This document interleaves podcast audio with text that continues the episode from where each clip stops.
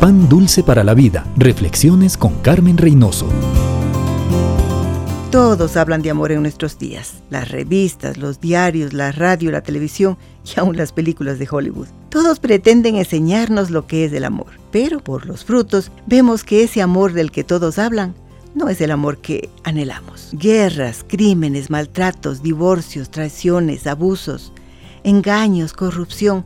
Eso no es fruto del amor verdadero.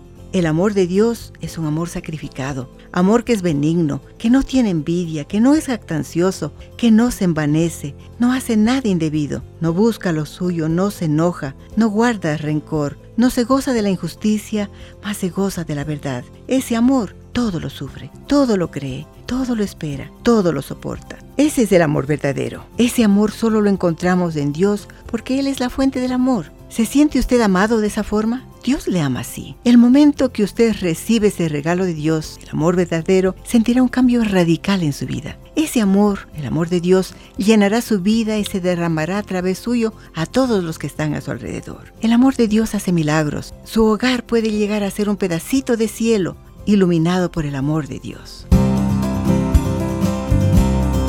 Pan dulce para la vida. Reflexiones con Carmen Reynoso.